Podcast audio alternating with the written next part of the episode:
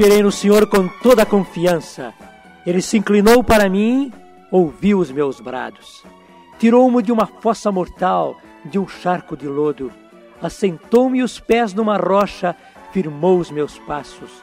Pôs-me nos lábios um novo cântico, um hino à glória de nosso Deus. Muitos verão essas coisas e prestarão homenagem a Deus e confiarão no Senhor.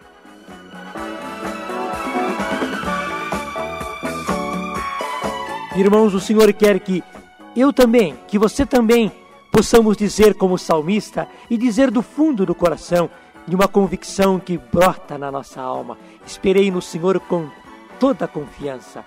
Ele se inclinou para mim, ouviu os meus braços, tirou de uma fossa mortal os meus pés, de um charco de lodo, assentou-me os pés numa rocha, firmou os meus passos, pôs-me nos lábios um novo cântico um hino à glória do nosso Deus. Muitos verão essas coisas e prestarão homenagem a Deus e confiarão no Senhor.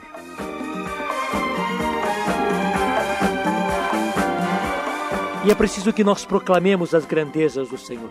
É necessário que nós anunciemos as maravilhas que Ele fez em nossa vida. Sim, irmãos, porque pela nossa palavra muitos verão as maravilhas do Senhor e prestarão homenagem a Deus e confiarão no Senhor. E também eles serão salvos, e também eles serão transformados, e também eles encontrarão a vida e a salvação. Esta é a vontade do Senhor.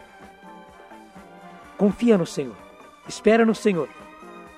Abre-te ao Senhor e proclama as maravilhas que o Senhor opera na tua vida.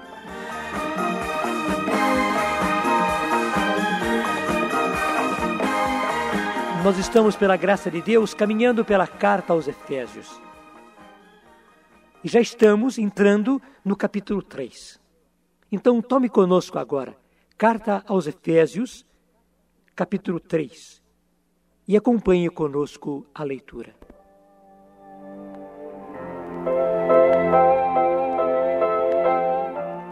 Por esta causa é que eu, Paulo, prisioneiro de Jesus Cristo, por amor de vós, gentios, vós deveis ter aprendido o modo como Deus me concedeu esta graça que me foi dada a vosso respeito.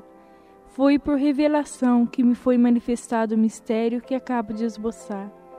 Lendo-me, podereis entender a compreensão que me foi concedida do mistério cristão, que em outras gerações não foi manifestado aos homens da maneira como agora tem sido revelado pelo Espírito aos seus santos apóstolos e profetas, a saber, que os gentios são coerdeiros conosco que somos judeus, são membros do mesmo corpo e participantes da promessa em Jesus Cristo pelo Evangelho.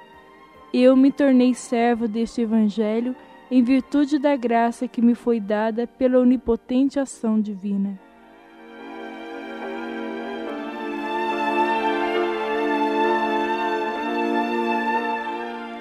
A mim, o mais insignificante dentre todos os santos, me coube a graça de anunciar entre os pagãos a inexplorável riqueza de Cristo e a todos manifestar o desígnio salvador de Deus, mistério oculto desde a eternidade em Deus que tudo criou.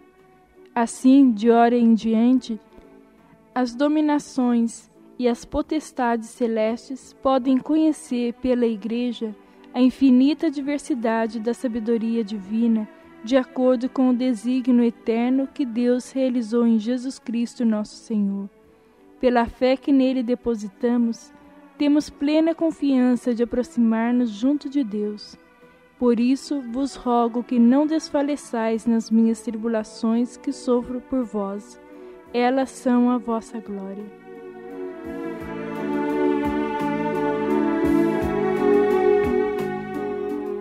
Irmãos, essa primeira carta de São Paulo, ele está falando a respeito da salvação, da salvação aberta para todos, também para os pagãos. E aquilo era algo de novo, porque os judeus tinham a certeza que a salvação era só para eles, que o Messias tinha vindo para o povo escolhido e que os pagãos não tinham acesso a esta graça. E São Paulo começa falando, mas logo ele entra numa digressão Você pode reparar como a primeira frase fica no ar. Por esta causa é que eu, Paulo, prisioneiro de Jesus Cristo, por amor de vós, gentios, e para. E ele começa a fazer uma digressão dizendo: Vós deveis ter aprendido o modo como Deus me concedeu esta graça que me foi feita a vosso respeito. Foi por revelação que me foi manifestado o mistério que acabo de esboçar. Sim, foi Deus mesmo quem revelou a Paulo. Foi o Senhor Jesus que, em revelação, não em conhecimento adquirido pela inteligência, lhe manifestou que também os gentios eram chamados a esta salvação. Também os pagãos eram chamados para fazer parte da única igreja de nosso Senhor Jesus Cristo. E ele vai mostrando isso. E diz mais: Eu me tornei servo deste Evangelho, em virtude da graça que me foi dada pela onipotente ação de Deus. A mim, o mais insignificante dentre todos os santos, me coube a graça de anunciar entre os, entre os pagãos a inexplorável riqueza de Cristo e a todos manifestar o desígnio salvador de Deus. Ele diz isso em relação aos pagãos. Mas nós podemos dizer a mesma coisa, irmãos, hoje, em relação aos homens do nosso tempo. Tão longe de Deus, tão afastados de Deus, tão desconhecedores de Deus, tão misturados com as coisas do mundo, tão materializados pela técnica, pelo progresso, tão orgulhosos nos próprios conhecimentos e sabedoria. Também para os pagãos dos nossos tempos para os pagãos batizados da nossa época, para os pagãos que são de família católica, é, batizados, talvez crismados, talvez tendo feito primeira comunhão, casados e na igreja, também para os pagãos católicos, infelizmente. Nós podemos falar assim, também para eles, o Senhor abre as portas da salvação não para que eles continuem assim, mas para que venham para Jesus, para que se entreguem a Jesus, para que se convertam, para que conheçam a verdade, para que se deixem transformar pela ação salvadora de Jesus, para que se abram à ação do Espírito Santo. Também para eles, irmãos, é a salvação. Ou melhor, também para nós é essa salvação. E nós que hoje conhecemos Jesus, e nós que hoje andamos nos seus caminhos, foi por esta graça que nós tivemos acesso.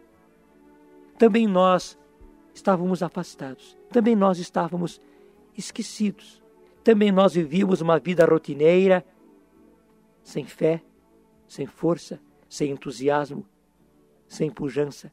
Mas Deus foi bondoso para conosco.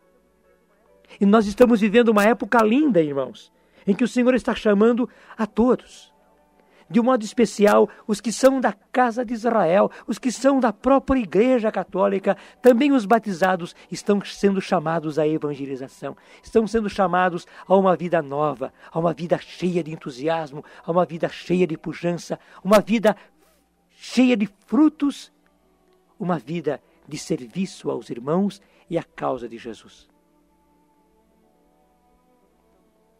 Nós estamos em tempos de São Paulo em tempos de pregação do Evangelho, em tempos de abertura para o Espírito Santo. Pela fé que nele depositamos, temos plena confiança de aproximar-nos junto de Deus. Amém, irmãos? Assim seja.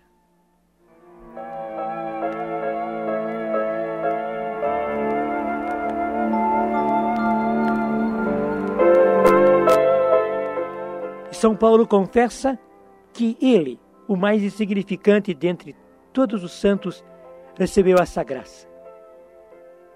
E não somente, mas ele se entregou totalmente a isso. Ele se fez servo do Evangelho. Ele sofreu pela causa do Evangelho. Ele se gastou pela causa do Evangelho. Ele enfrentou todas as tribulações, dores, contrariedades, prisões, acusações por causa do Evangelho.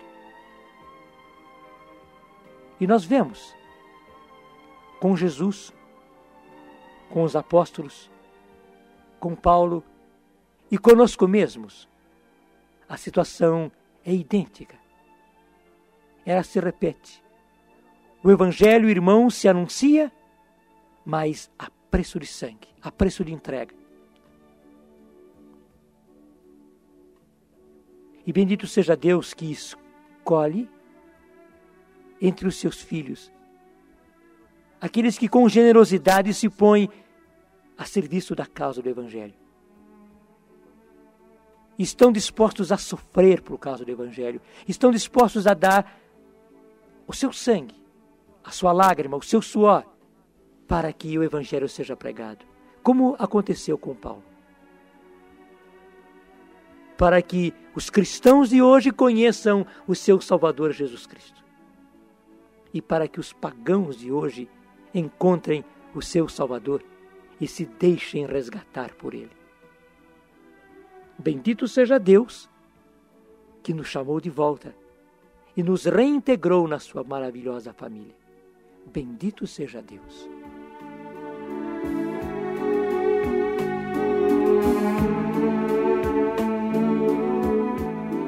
Vamos então agora orar, irmãos. Foi pela fé que nós tivemos acesso a esta graça. Não por merecimento, mas só por bondade. Foi gratuito. Então, entreguemos-nos agora ao Senhor e coloquemos nas Suas mãos a nossa vida. Irmãos, oremos.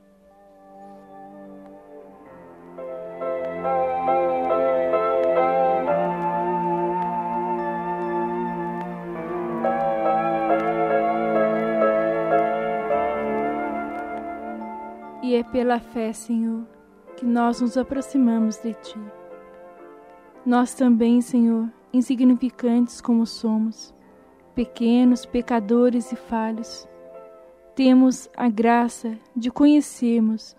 Nos foi revelado, Senhor, o mistério da salvação. Essa é uma grande graça e nós te bendizemos por isso. Nos aproximamos de Ti agora, Senhor, e nos oferecemos para sermos como Paulo, servos do teu Evangelho. Em virtude da graça que recebemos, Senhor, nós nos oferecemos para sermos servos do Evangelho, para que outros te conheçam, te amem, te adorem, para que aqueles, Senhor, que ainda estão como mornos na igreja, que eles abram os olhos e se voltem totalmente para ti. Eis-nos aqui, Senhor, faz de nós os seus servos. Amém.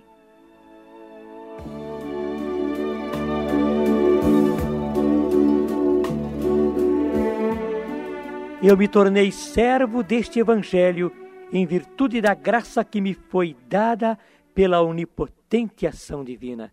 Que você também possa dizer o mesmo, que você se torne servo do Evangelho, dando a vida por ele, sofrendo por ele, para que Cristo seja reconhecido.